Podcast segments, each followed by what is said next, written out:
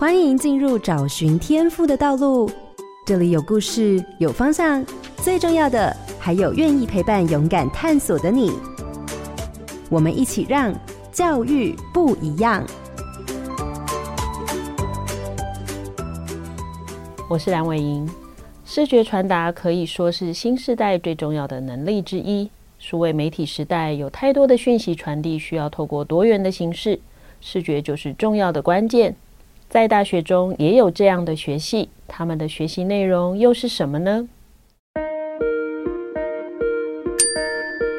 荧光焦点，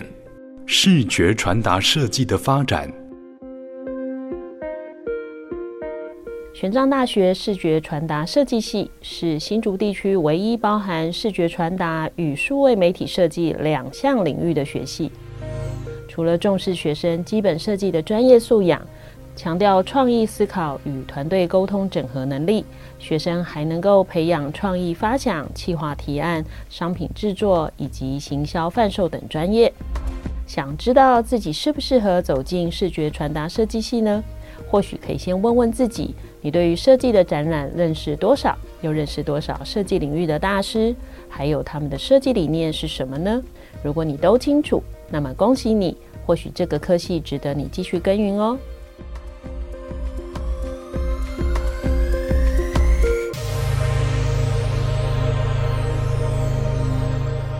各位好家庭联播网的听众朋友，大家好，欢迎大家收听《教育不一样》节目。本节目每周六上午八点在好家庭联播网、台中古典音乐台 FM 九七点七、台北 Bravo FM 九一点三联合播出，还有 Pocket 上也可以听到哦。我是蓝伟莹，今天要进行的是大学不一样的主题。我想，在视觉时代下的我们，无论在资讯的获取或传播，都不再只是透过文字，还有声音，更多人习惯透过视觉的影像来获取讯息。生活中当然处处可以见到这些相关的产物。那今天节目就要跟大家聊聊玄奘大学的视觉传达设计学系。今天邀请到的是系主任吴敬尧老师，吴教授早安。早安，主持人早安。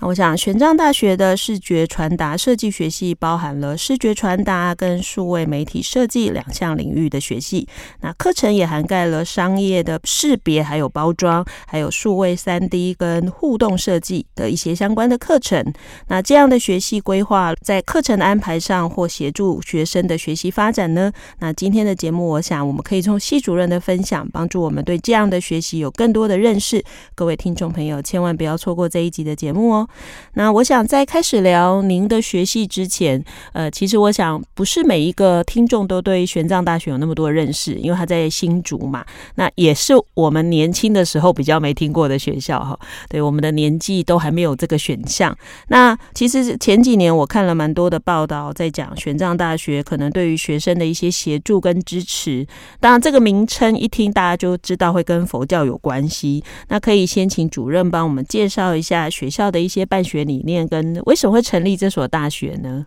呃，好的，呃，玄奘大学成立二十年了，然后它是由台湾的佛教信众捐资办学而成的。那它主要是由来自台北的善导寺啊、为主要的一个捐款的单位。如果你们有来到我们玄奘大学参观的话，会发现每一间大楼哦都有各个大师法师的名字啊，比如说我们。设计学院的大楼就是所谓的信广法师，可以发现到，就是说我们的办学理念呢，是基于来自佛教徒他们的一个虔诚奉献，期待有一些呃，比如说明心见性啦，或者是悲智本怀啊等等的一些办学的一些特色。那推行到我们的办学理念上呢，我们强调大概有四个力，一个是学生的反思能力，一个是在地能力，哈，一个是行动力。还有一个是跨域力，那我们是在新竹的香山地区，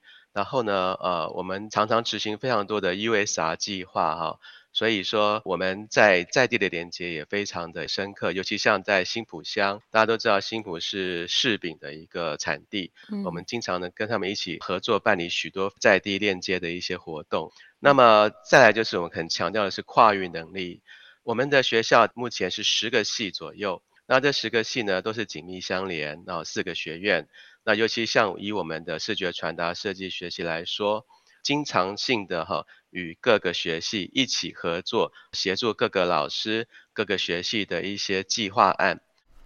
嗯。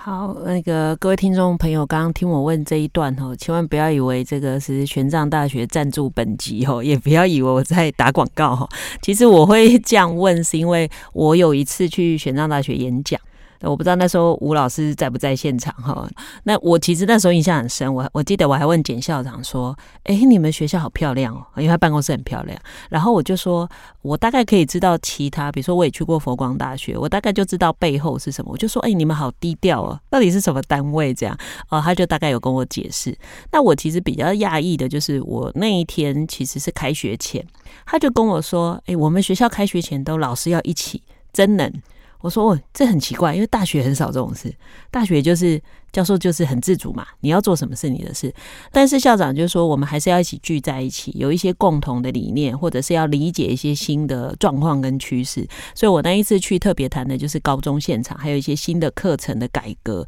那也是帮助我们各个系的教授更理解未来大家收到的学生大概会是什么特质。那也是因为这样，我才留下比较深刻的印象是，其实真的就是我们讲的，他是一个真的很认真的办学跟关注学生。那当然，我就问一个不礼貌的问题，我也还好，先消毒。我问一个不礼貌的问题，就是那学校有没有很严格的各种生活规范啊？比如我们听到佛教就会说，啊，会不会要吃素，要做什么？对，因为我们还是希望大学是自由自在的嘛。那这部分呢？呃，好的，这个问题呃非常多家长询问哈。嗯、呃，我们完全是一个自由的大学啊，然后完全没有任何要求学生。佛教相关的活动，那有一些可能是需要什么吃素啦、打坐的活动啦，或者是参禅吼，完全都没有，就是一个一般的大学，很自由开放哈。嗯、那像刚刚您提到我们的简校长，他甚至是教友，而不是佛教徒。哦，哇，这更特别了。对对对。对，因为其实哈，我最早认识玄奘大学，还真的都不是认识简校长，那真的是后来。最早最早是因为学校，我我有点忘记名字，师父加我的脸书。哎，我才发现师傅脸书上写的东西真的是很先进，然后才开始留意到这所学校。那当我们拉回来正题，谈到这个系，因为我在想，如果真的这么保守，大概就不会做视觉传达设计啦。因为如果很保守做这个，哇，那限制就更多了。那所以你会做这个系，也可以显示其实学校在所谓学生的发展上，或者是未来和跟世界的连接上，其实是跟大家一样是走得很同步的。那在资料里头有特别提到的，就是。这个系有一个特别，是它又是视觉传达，又是数位媒体设计。那也就是说，这个系看起来是两个，可能别人是两个系，你们结合在一个系。那当时做这样的规划有什么特别的目的吗？哦，这是一个很自然的规划哈。原本玄奘大学有两个系，就是视觉传达以及数位媒体，然后后来就合并成为一个系。那因此，这个系所目前还是保留视觉传达这个名称，但是有双方面的师资以及双方面的课程。嗯、那像我本身是来自于业界，啊，我本身就是在数位科技公司担任 XR 研发的工作，嗯、所以受到简校长的邀请来到学校之后呢，把一些业界的人脉啦，还有一些先进的数位科技，尤其是 AR、VR 领域的部分也带进来。好，是这样子的。我来问一个笨笨的问题：XR 是什么？好的，XR 呢，其实就是 VR、AR 或者是 MR 的总称啊。Oh. 对，因为太多的所谓的实境的部分嘛，就是什么实境、扩增实境啊、虚拟实境啊、混合实境等等。嗯、我刚刚讲是这些名字，那就统称为一个 XR 来总结这样。哦，所以大家就可以知道，原来我们常听到的这个 AR、VR，原来还跟所谓的视觉传达跟设计有关哈。所以刚刚您说这两个系之所以会走在一起，它好像是一个很自然而然的。那可以跟我们多说一点吗？因为这就表示在实务工作上，或者是在呃企业里头、业界里头，这已经就变成是同一件事了。这部分到底这两个是怎么样可以融合在一起的呢？好的，传统的广告设计哈，我们所了解的就是偏向平面设计或者是电脑绘图，也就是所谓的视觉传达。那在我们的部分就称为商业识别与包装，就是说我们可以做一些商业形象设计啦，或者是文创商品设计啊等等。那这个是几乎是所有大学的怎么讲标配了哈，都有这样的系所。然后数位媒体的这样的科系呢，它本身。会带有许多新的一些传播设备，比如说我们刚刚讲的类似目前所提到的元宇宙相关，对不对？好，所以我们在课程的发展上，就是以商业识别包装加上数位 3D 互动设计来结合。那学生呢，在毕业的学分里面，他可以自由的学习两边的课程。也就是说，他可以学习到文字创意设计，或者是说我只是举例，像文字创意设计课程，或者是说他可以学习到游戏创意的一个企划，甚至他可以进行游戏美术，甚至城市的设计。也就是说，他的未来的宽广的道路可以涵盖了非常多的面向，也就是传统的广告设计到各种 3D 数位设计到网页设计等等。所以我们训练的。也期待的是，我们的孩子能够成为一个运用各种新媒体科技的广告人才。嗯，所以就会回到，因为现在的相关怎么说，就是以前的设计比较单纯，对不对？以前可能用一句词。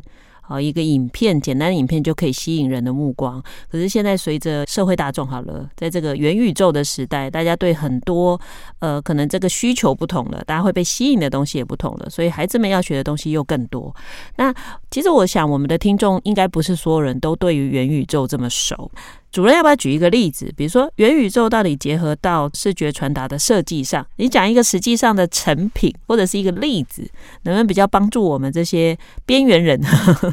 就是比较能够知道这到底是什么？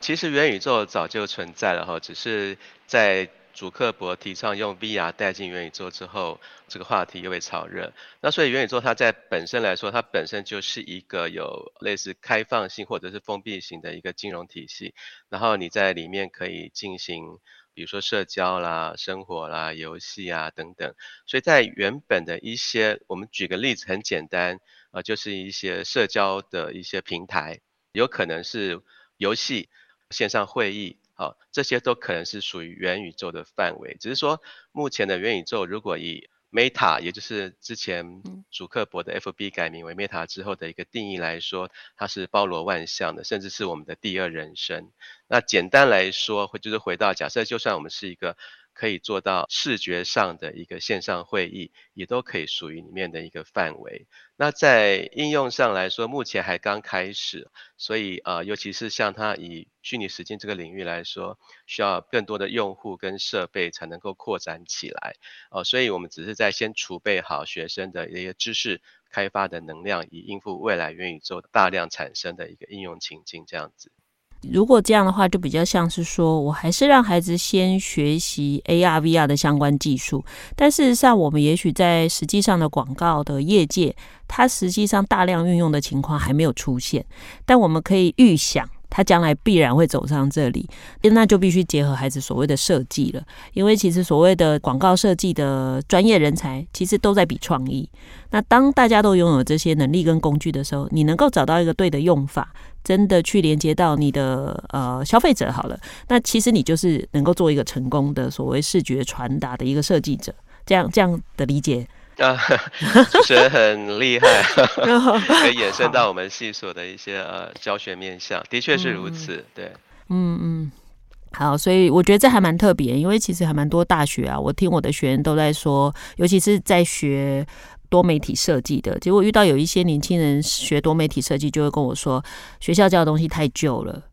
所以真的还蛮多孩子，如果他不是学业成就这么高的，他其实比较喜欢技术性的，还真的蛮容易就决定，我就不要念大学了。我干脆直接去业界磨，我真的有遇到这样年轻人。哇.但是对他就说那就不要了，因为老师教的都好好，老师还不一定懂嘞。老师还跟我们一起学，他们也有跟我这样提过。那是是是那对，但是当呃主任这样提，就表示其实系里头不止在教孩子过去或现在常用的技术，其实也确实在帮孩子准备未来了。对，好 OK。那如果是这样的话，其实我觉得只要念到设计啊，我们就会很清楚，呃，其实它不容易。对，因为所有念设计的孩子都知道，他大概晚上也不用睡了。啊，我说 不用睡，因为作业其实那个有时候不是教授要你完成作业，而是说你自己对你的作品满不满意。所以像这类的课程，其实需要蛮多的实作，那也可能需要蛮多的资源。好，软硬体的部分包含老师的协助，其实它的成本是很高的。是。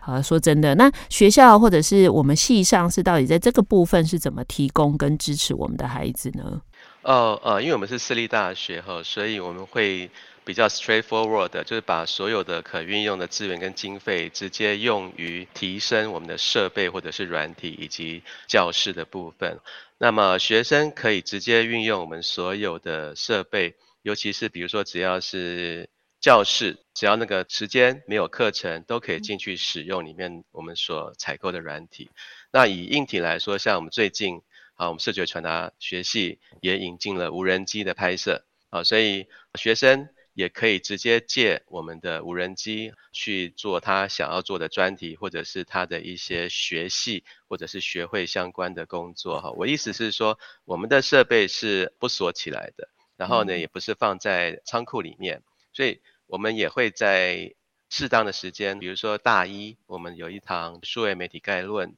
就已经把所有的设备呢都带学生去体验一遍，然后引发他，然后是不是在未来对这样的一个学习，比如说 AR、VR、无人机，或者是其他的一些相关的软体啊，比如说我们也会引进夜师的课程，在大一就开始。让学生了解跟认识人脉的重要性，以及知名的业师，甚至是原厂的一些老师们学习相关的软体设计。一方面让原厂认识我们学系学校，一方面让学生了解学系的相关人脉丰厚的部分，这样子。所以就是从学生的一开始，就不要让他跟现实跟现场脱节。是啊，就是马上就要进到那个专业领域人的。视角跟 sense 对不对？就是一开始就要这样做。那刚刚主任你也提到所谓的业界。其实这个系在做的事情，确实它有一些传统的系可能离现场比较远。那这个系其实它的内容跟产业的连接其实是蛮深的，尤其是我们刚刚一直提的，它有很多其实科技技术。那尤其业界在科技技术上那个演进的速度，有时候就是我讲它可能比学界或学校里的反应更快嘛。那所以在这部分，到底学校是怎么帮助学生，比如说去做这些跟业界的连接？是学校都准备好了，还是其实孩子们？需要自己去找这类的资源呢？好，这是非常好的问题哦，也是很多家长关心的问题。那我想每一所大学啦，哈，不只是玄奘大学，针对学生跟业界的接轨都是非常到位、很用心的哈。举我们的例子来说，以我们有那么多的学系，也都有各自相关的一个跟业界结合，或者是跟公部门结合的领域。那以我们系来说，第一件事情是让学生认识其他的学生，而不是业界，就是说让学生去参加比赛啊，比如说一些放式大赏啊、新一代设计展啊，哈，这是每个大学都在做的啊，也鼓励学生参加全国学生美术比赛，或者是呃金读奖这一类的国际型奖项。那学生在参与的过程中，自然就会发现到。他跟外面的各大学的孩子的差异，然后因为这些有一些奖项呢，是有一些商业单位在澳元在支持，因此他也可以了解认识到很多目前就在努力推动校园设计相关的一些产业，比如说金读奖就是有时报的体系在支持的嘛，所以我们在大一开始就是鼓励，呃，每一到大四的学生哈都去参加。甚至是协助他、指导他参加比赛，这是第一件事情。那第二个部分就是我们的老师也大部分来自业界，可以说几乎啦，哦，都是由业界转为老师的，因此本身都有很丰厚的人脉。除了是以计划的形式让业界的老师来学校呃授课之外，我们呢也带学生出去到业界参访。像最近的一次是要孩子们，我现在讲的是大四了哈，要孩子们去找。相关的企业，然后进行模拟面试，而这个就非常有趣，就变成他们一个作业这样子。嗯，所以其实还是跟刚刚使用设备的概念差不多哈，就是让他们在一开始你就必须要很务实的去面对你的学习。其实我有时候觉得比赛啊，在这种求学阶段的孩子啊，得奖可能是其次，他这些透过每一次比赛，他就会更理解原来这个专业上或这个产业上是这样评断事情。对，对对，一他一去听评语，听到专家跟他讲的话，他就会知道说，原来我想错方向了。啊，搞了半天，人家不是这样想，所以我觉得有时候进到一个专门的产业啊，他第一个要学会的是那个产业的人看事情的方法。对，所以所以这个其实还是蛮务实的哈。所以其实这样的戏本身就是一个比较相对务实的戏哈。那所以当学生的学习比较像是以自己各种学习去触及到业界之外，有没有真的哪一些课程是直接跟业界做合作的呢？简单来说，我们是普通大学哈，并不是科技大学，不像一般的科技大学规定必须要证照，或者是说必须要实习的时数才可以毕业。相反的，我们是一般的正规大学，因此没有相关的硬性规定，反而是让学生自己跟着老师，一方面是由老师提供各种实习的媒合。另外一方面是老师去接很多产学案回来，让学生在校园里面跟老师哈，跟接触呃业界的一些需求，比如说呃有一些 VR 的案子啦，或者是高中要开发一些 VR 教材啦，这些的案子我们都会开放让学生来参与等等，所以并没有硬性规定。嗯，换句话说，就是你愿意挑战自己的，你就有机会去接触。那毕竟它还是跟所谓的科技大学有区隔，对，嗯，所以事实上还是以你的呃生意有点像部分是通识，部分是专业啦。对，我我记得有一次我们有一集访问到一个念外文系的学生，那个学生也是提到，他们老师也是给他他们一个机会，要不要去做同步口译。啊，那你那个就是你要不要去争取嘛？因为他没有学分，所以当你去争取的时候，你就会懂说，哦，原来我们的外语用在这个实务工作上，原来它是这样的呈现哈。所以事实上，回到这样，就是其实一个孩子进到大学以后，能够学到多少，是在于你的态度。对对对。他没有办法再像国中小，所以说高中，你要等老师喂养你哈。如果以老师喂养你，大概就很难这样子哈。但我也觉得，诶，问了一个应该是私人的问题，就是刚刚主任也讲了，就是大部分老师都是从业界过来的。那主任，大家从业界转学术圈当一个老师哦。那这个转折是怎么发生？还是说你就说，哎，因为业界都不能睡觉，我来当老师好了？对，就是大家怎么会突然从业界变成学校老师呢？呃，我想大每一个人的状况不尽相同哈，所以每个人有他的理由。那如果是以我的例子来说，其实我业界也工作二十多年了，也长期担任各大学的业师这个工作，嗯、然后这个机会就是。让我有一个能够亲自了解哦，原来老师除了教学之外，还有很多其他要关怀的事情，或者是行政工作要做，就是呃让我又多学到的部分。我本来以为进大学就是纯粹的教书啊，其实不止。包含要担任导师啊，关怀学生啊，ISP 啊，等等等等，我才发现原来台湾的教育是非常全面的哈。嗯，我想从国小到高中，甚至到大学，家长都不用担心。那这是我的一个心得，然后我也很开心啊，就是其实离开业界本来就是抱着一份贡献的精神啊，就是想要把自己所学会的一些知识、技巧、经验、人脉啊。能够分享给学生，那也很高兴能够担任这边主任的工作，因此有更多的呃能力能够发挥。嗯，所以应该这样说好了，其实还是在您的就是这个产业做协助，只是从过去可能是第一线工作者，好在打拼的人，到现在变成未来人才的培育传承。对，举个例子啊，我可以举个例子吗？可以啊，可以啊。对，所以我来，因为我才。刚来自业界，所以我要求学生非常 严格。我们学系呃这两年毕业的孩子应该都知道，他们都说主任不是异常的严格，是非常严格。那因为我都是用业界的标准来要求他们的一些毕业专题制作啦，或者是态度啊等等。那我的理念也很简单，就是大一到大三，我尽可能把我所会的系上所可以呈现的。全部以贡献的精神给大一到大三的孩子。可是到大四之后，我就必须要努力让他们能够跟业界接轨，哈，不论是念研究所或者是直接就业，所以我就会有这样的一个自我要求。嗯，我想，呃，其实大部分老师来自业界的另外一个好处，也会让孩子知道，当你要进到一个产业，其实以前我们我们真的访问过很多不同的产业，大家都共同会讲到一件事情：你的专业啊，你的热情这些都具备了，但是还有一个很重要是态度，就是进到一个产业，如果你的态度错了。其实你的技术再好都没有用啊，你充满热情也没有用，但是你没有用对的态度去面对你的工作哈。所以其实刚刚主任提的，我觉得是一个还蛮重要的事情，是当我们对孩子严格，其实是为了对他的未来负责。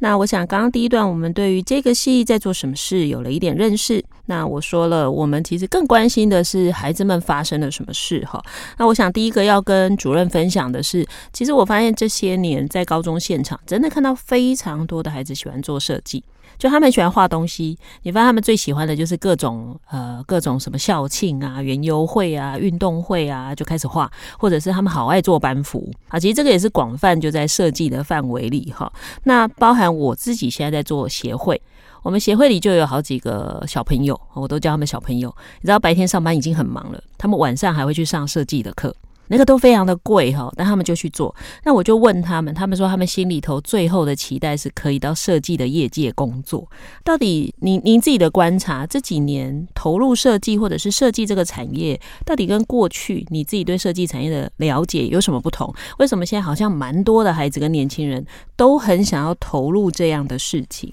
嗯嗯，好，第一个。我觉得的原因应该是就是媒体的多样化，包含了手机的呃变成一个媒普遍的一个载具跟一个平台之后，甚至有些自媒体的一个可能性，都创造了很多的我们讲小朋友或孩子或者是成年人都想往这个领域发展。以直播来说，就是一个最方便的领域嘛，对不对？他们除了打扮好自己之外，可能还要开始演练一些台风啦、口条啦，或者是去做企划案，然后在画面上的呈现，他们要开始学习很多设计相关的要素。所以我想是因为个体可以经营媒体之后开始的一个变化，然后再加上目前也是由于教材或者是素材的普遍性，大家接近设计的一个呃能力跟技巧的方面就越来越容易了。那很多产业。啊，比如说是硬体，比如说摄影的部分，摄影机或者是一些剪接软体，都是很容易学习的。那因此呢，就很多的呃就业者想要转型往这边来发展。加上我们可以看得到，就是台湾设计力报告二零二零年的时候就说了哈，八成的企业是肯定设计的重要性，不只是从外观的美化了，而是他们变成一个影响一个企业。策略决策的关键要素，尤其是在 UX 的部分，就是使用者经验。那这个部分呢，已经开始形成一个显学，甚至是一个行业。很多就算是他不太会设计的非专业人士，他也可以经由研究使用者习惯来进行这个产业的一个呃入行或者是连接。好，所以我至少我这边看到的报告是说，像呃一个使用者经验的一个。年薪在台湾已经到达了呃七十多万，所以它就是深刻的影响到一个呃每一个像小朋友，他们从小接触到很多的领域，包含他们的手机、他们的游戏、他们看到的网页、看到的一些自媒体，哦，都在往美化或者是深度化里面的气化的方向去发展。因此，我觉得会让大家觉得这是一个很容易进入的一个产业，这样子。嗯，所以门槛其实低啦，但是要突出这个就真的要看自己的努力哈。对，因为其实真的现在设计无所不在，包含我刚刚说我们协会的经营、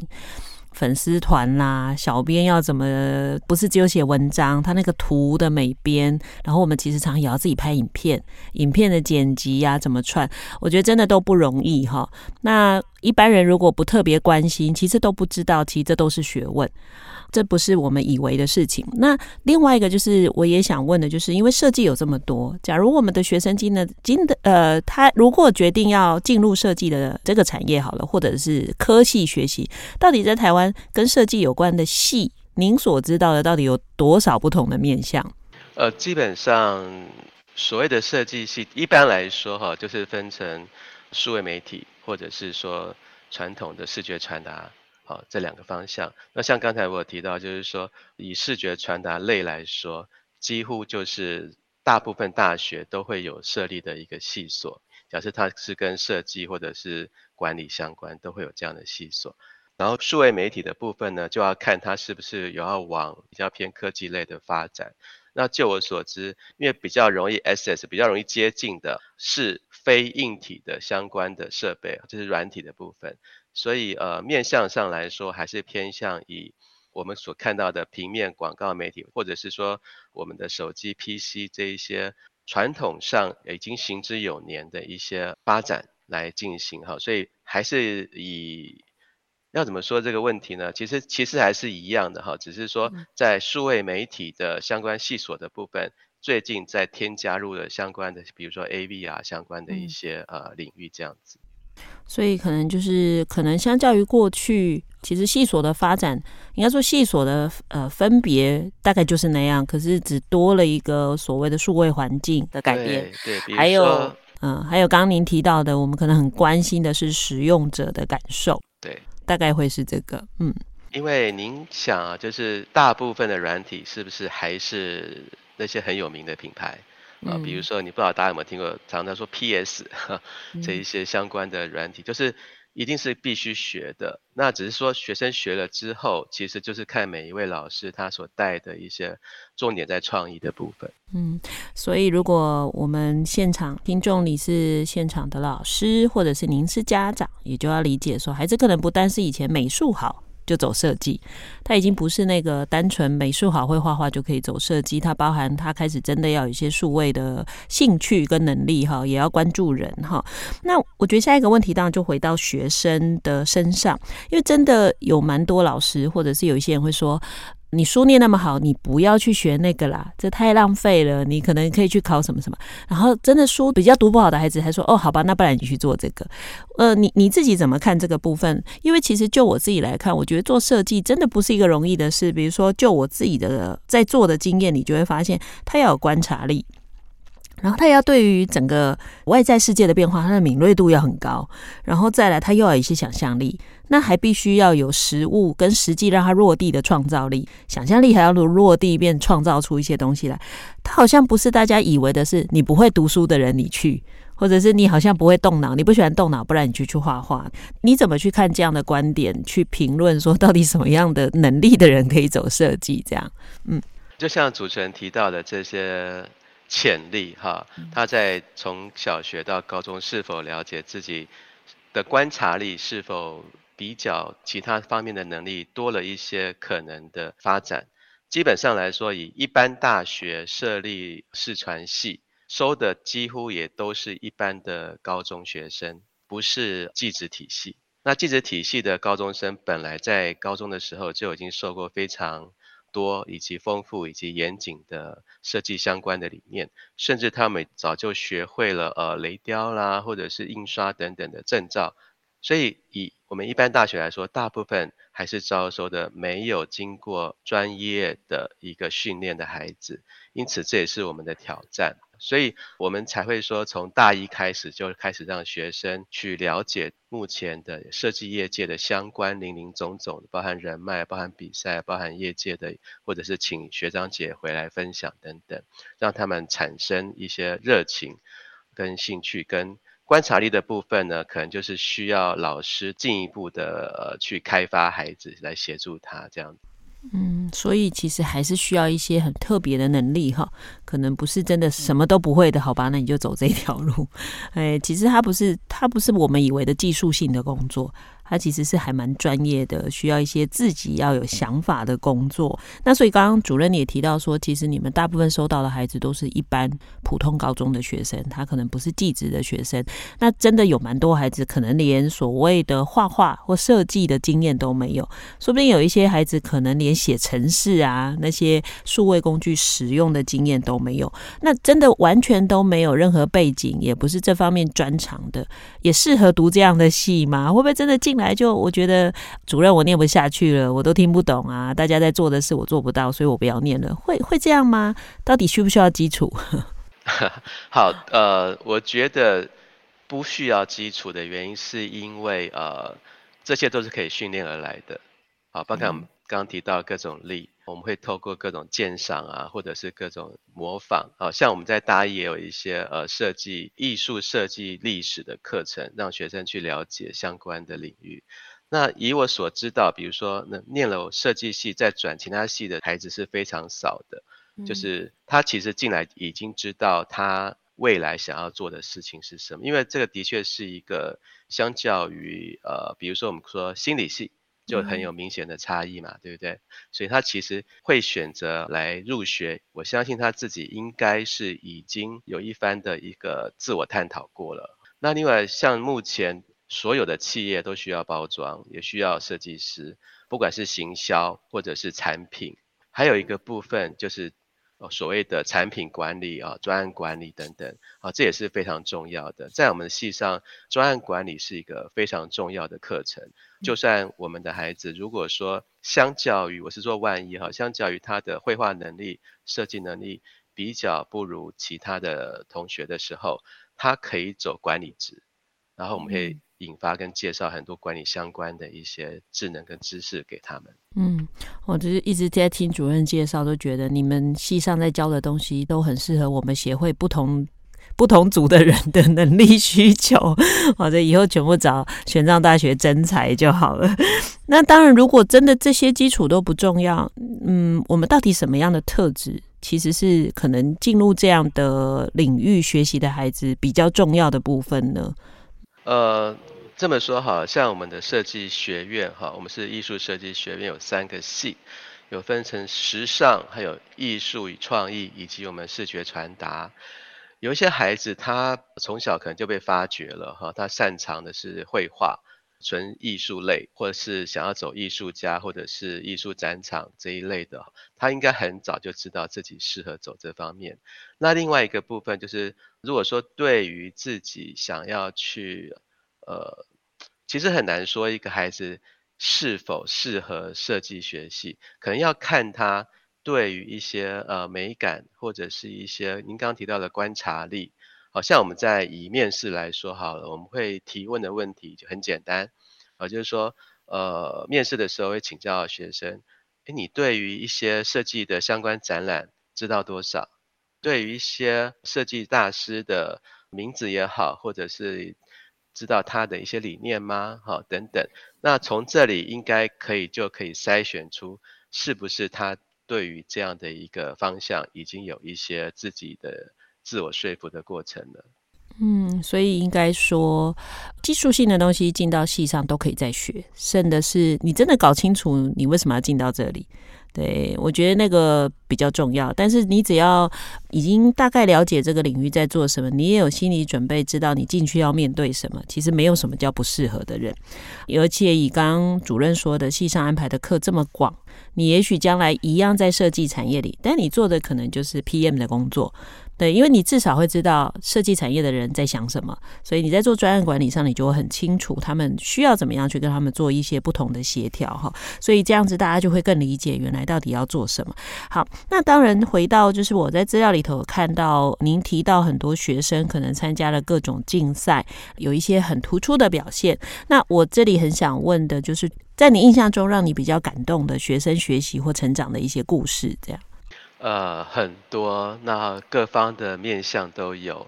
但是就是不涉及各自的情况下来试图解释一下哈。嗯、比如说以刚提到的一般的高中生入学之后，那比较让我意外的是，比如说来自基隆的一所高中的一个学生，他完全在不会呃操作任何相关的软体，从一年级开始到二年级。竟然就获得了全国学生美术比赛插画组，而、啊、是漫画组的冠军，哦、啊，这是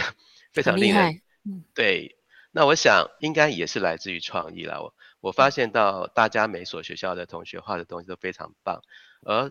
在插画的这个部分，或者是说，我记得是应该是插画还是漫画类，哈，他特别强调的是创意，所以他变成说这两年他的观察力就变得很重要。那再加上我们老师的一个引导，这是其一。那还有一位同学是也是非常优秀的毕业生，刚刚毕业两年。那他在学校的时候就跟老师在一起接触了很多产学案，我记得没错的话，他接近了叫超过十个计划案哦，所以他方方面面的能力，包含沟通，包含制作，包含他也了解到我们在接案子的一些辛苦。他在还没有毕业就已经找到了工作哦，那现在呃也在相关的领域工作了两年，也是老板很得力的助手。为什么呢？因为他了解客户要什么，然后也可以协同老板进行客户需求的沟通。那另外还有很多例子啊，比如说。也不见得每个孩子都会走设计哦，我这是说真的话，不是每个科系都会这样子。那有个例子是，他现在在当少尉军官，已经升中尉了。就是我们一直鼓励他，然后或者是说一直劝导他，让他能够回到一个我们觉得的一个正轨啊。所以他现在也常常回来找我们，就是诶，他现在在当军官当得很有成就感啊，等等等等。这个例子太多了。嗯，嗯所以意思就是，事实上还是回到教育的本质。我们可能不会强迫或硬要孩子一定要走什么路，因为即便到了大学，有时候真的有些孩子，即便在我们的戏一直念下去，可事实上他也许哈，其实我觉得有时候人生很奇怪，我们会花很多时间去确认我不喜欢这个，但是我觉得这还蛮值得。我有时候常常说，你如果今天花了三年，知道原来的人生不要做这件事。那你后面的时间都是省下来的，但是很多父母其实不会这样看事情。对，那我觉得如果这样看事情，你就知道说，哎，其实人生本来就是一个探索的过程，就包含刚刚说，哎，其实有一些孩子或许他。可能当时在高中学业成就不高，也没有这方面的独特的才华，但是到了这个地方，他突然发现他不用再专注那些他不喜欢的国英数社字好了，诶，他突然发现他其实有突出的一面哈，就像主任一开始提到的那个基隆的那个学生，因为我觉得我们常常跟很多学生说，你可以成绩不好，可是你不能没有想法。就是你，你还是要必须是一个有独立自主想法的人，哎，这个远比你背得出我教你的东西来的重要多了哈。对，我想刚刚这样听下来也会知道说，原来呃，将来孩子们要突出，或许更重要的是这一块。那当然，因为提到这里，我就比较好奇，想问的就是，到底我们的孩子啊，毕业的出路大概会有哪一些？嗯，好，那以如果说仍然留在这个领域的话。那它的出路，呃，我们先讲传统的视觉传达的部分，哈，帮行销企划啦、视觉设计啦、呃，使用者经验设计啦，或者是网页设计，或者是一个小编，您刚刚提到的，哈，只要当你谈到设计不求人，你可以自己来创作一个客户或者是我们所属的公司所需要的一些设计的相关的产出或商业识别，或者是很多公司是接案子的。需要跟公部门合作啦，等等，只要涉及到形象、包装这些领域的林林总总，都是他的一个可以擅长的发挥的地方。那现在的企业的要求，几乎我感觉了都要全才，你 林林总总都要会，他就啊，他会好好的善用你这样子。嗯，对。那另外一个领域就是我们刚刚我们的系上的另外一个特色是呃，三 D 数位互动的部分。那他走的就可能是进军一些比较偏互动型媒体的设计，或者是像游戏公司，或者是当相关的游戏的美术，或者是只要牵扯到互动，因为很多公司它接案要看那个业主所需要的一些方向，比如说甚至还要学会 Arduino 的一些机器语言的设计，那。不是每个学生在学校就会的，要看那个公司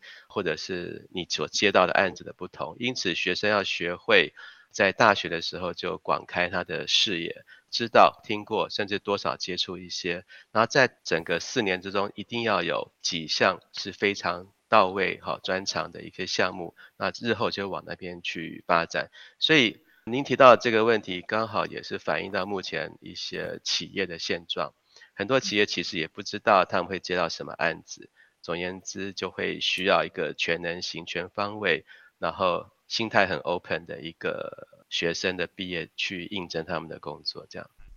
我我这个我很呃要呼应主任说的话，我觉得真的现在的产业的变化太快了，你从来都不知道接下来会面对什么。所以如果今天有一个比较这种所谓成长型思维的孩子，然后又乐于学习，就是 open mind 的这个，那这个他就能够去应应各种挑战。我们就很怕收到那种诶很优秀的孩子，然后他只要遇到没做过的事，他就会觉得天哪，他就焦虑或紧张。那有时候你知道。其实所有的企业都希望能够独当一面的孩子，就他自己是可以把 case 完成的。我们都很害怕那种，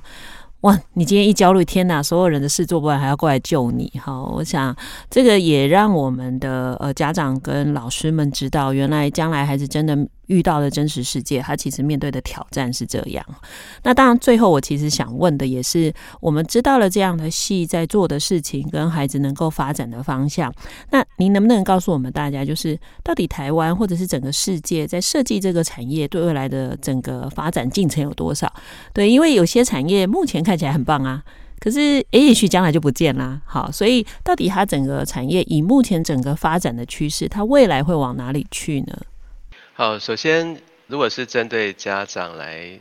谈的话，我想请家长放心，是设计永远是会需有需求的，就像不断不断推陈出新的一些理念概念，都需要被包装跟行销，那这就是与设计有关。家长也可以思考一下，设计不只是去执行视觉上的一些概念上或形象化，还包含了行销力，所以学生也要必须学会怎么样去经营。或者是协助商品品牌或产品，或者是客户所需要的一些让别人广为人知的一些面向，所以只要商业行为还在，我的 设计绝对是永远会伴随着存在的。那至于说未来的一些方向，我想就还是跟我们目前所接触到的媒体是相关的哦，只是现在有更多的方向是走向偏向数位化的部分，或者是。个人经营相关的一些可能性，那这些方向，我想会让孩子除了从跳脱原本的一些平面设计，到所谓现在的一些各种平台、各种载台的需求，呃，都会是需要的。所以，我们还是跟着世界的潮流走。比如说，元宇宙可能在呃去年或者是去年多之前一点点啊，有被提出来。那事实上，它只是一个很。久远的理念再次被主克伯给挖掘出来，并加以大量的投资进去。那所以设计的本质还是一样。那么举个例子，就算我们在 AR 或者是虚拟实境的环境中去体会、去体验我们所需要经营的生活或者是工作的话，里面所你所看到的一切设计，还是跟我们目前所学习的现实的环境呢，是相当一接近一致的。毕竟我们还是以设计服务人类，科技服务人类的需求是一样的哈，所以只要我们在 UI 设计或者是 U 叉设计的领域保持一个我们跟随到更先进的一些呃设备，我相信未来还是不会有问题的。但但这个也不用担心哈，每一所大学都会适当的或者是随时引进相关的一些。呃，夜师啦，或设备来带领给孩子。好，所以至少听完确认一件事：如果你走了设计这一行，你在这一辈子都没有问题。意思就是，你只要自己愿意持续的学习，然后我想你就不会被淘汰。因为其实刚刚主任说的非常多，我今天整集节目脑袋就一直想说，嗯，我要把我们的人送去念玄奘大学，我自己要来去学哈。因为我其实如果我们听众里头，您自己，比如说我们有些听众是校长。是主任，他们其实平常就常在行销学校，他一定可以深刻感受你在说的是什么。那即便您今天不是这样的角色，你可能单纯就是公司里头的一个工程师，或者是一个中阶主管，你有时候真的需要跟着老板去跟你的客户做报告，光那个报告的视觉呈现。它就是一个很重要的学问，你怎么样呈现到人家一眼就看得出来为什么要你的产品？所以其实我才会说设计无所不在哈。所有现在在我们的业界的任何一个产业的第一线的人，你只要接触到最核心，尤其是最后回到你的产业面对的那个需求对象的时候，你就知道其实视觉传达的设计它的效果跟效力在哪里。那我想今天其实呃，这有点我们有点。偷偷用吴教授的时间哈，我们不是只有在介绍玄奘大学啊，我们其实同时也认识这个产业，所以一集有两个享受哈，这个大概是我们 目前 CP 值最高的一集哈。OK，那我也觉得很感谢，就是吴教授呃能够。帮我们带来这个产业这么深入的分享，那也相信对于大家在思考大学的这一类的学习，应该有更多的想象哈。那也帮助您自己了解，或者是帮助您未来去面对孩子们在选择上有更多可以考量的部分。那当然，最后我一定要谢谢玄奘大学哈。其实对于蛮多不同的孩子哈，我想不只是新竹的孩子啦哈，其实学生是来自四面八方，真的很感谢学校对于台湾人才培育的用心。谢谢主任。谢谢主持人。今天的节目内容，感谢您的收听，邀请您上脸书加入“教育不一样”的粉丝团。如果有相关于节目的问题，都欢迎您留言或私讯，我将会回复。我是梁伟莹，教育不一样，我们周六上午八点见。